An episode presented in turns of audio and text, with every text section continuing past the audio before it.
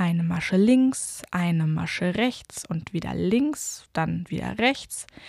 Wissen Sie, ich habe das Stricken für mich entdeckt. Mein erstes Projekt, ein schöner, bunter Schal.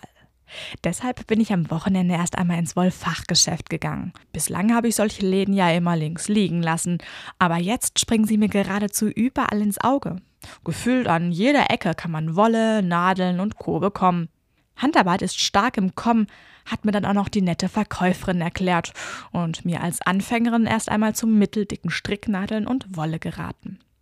Meine Oma, ja, die wäre stolz auf mich, könnte sie das noch erleben.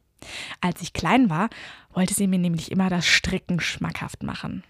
Ich habe mich damals aber lediglich zu einer Stunde Häkeln überreden lassen. Was würde ich heute für einen nützlichen Tipp von meiner Oma geben?